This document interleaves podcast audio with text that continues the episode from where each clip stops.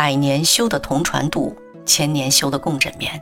那么，我们今生今世的亲密关系修的又是什么呢？我会用六个话题来跟你聊一聊，如何在亲密关系中守住自己内心的力量而不迷失。咱们这期节目聊的是第四个话题：坦诚交流。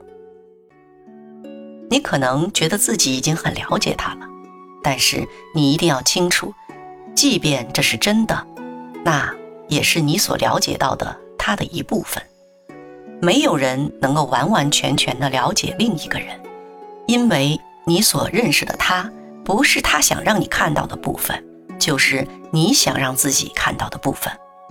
更何况，人是在不断变化的，无论是你还是他，总是有新的思想在补充，总是有新的习惯在形成。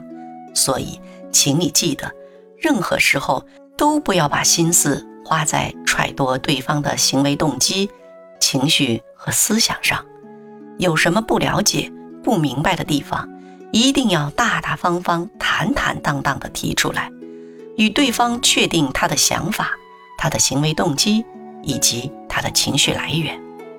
如果对方正在情绪中，你需要做的绝不是一个劲儿的追问“为什么？为什么”，而是先给他一些空间，让他的情绪平复下来，再来进行有效的沟通。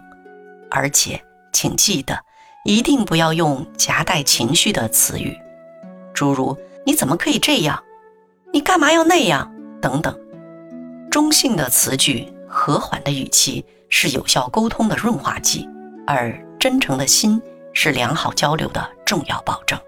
同时，请一定记得，时刻要把能量掌握在自己手里，不要因为对方给过你安全感，就一下子倾斜了自己，依靠了过去。因为这个世上唯一能够靠得住的，只有你自己。唯一能够每天二十四小时不离不弃的，也只有你自己。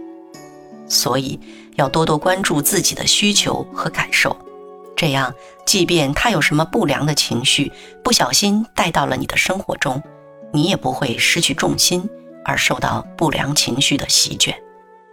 请记住，他人怎么想，我们第一无需揣测，第二无法左右，但。我们自己是否要开心，决定权永远掌握在自己的手里。而当你总是能够尊重自己的需求和感受时，很奇妙的，别人也会更加的尊重并爱你。好了，今天的这个话题咱们就聊到这里。如果你还有什么其他的情感困惑，自己还没想明白的，欢迎你常来这里坐坐。听我陪你聊聊，你也可以把你的问题在评论区或私信里告诉我，我会在适当的时候做成节目来回答你。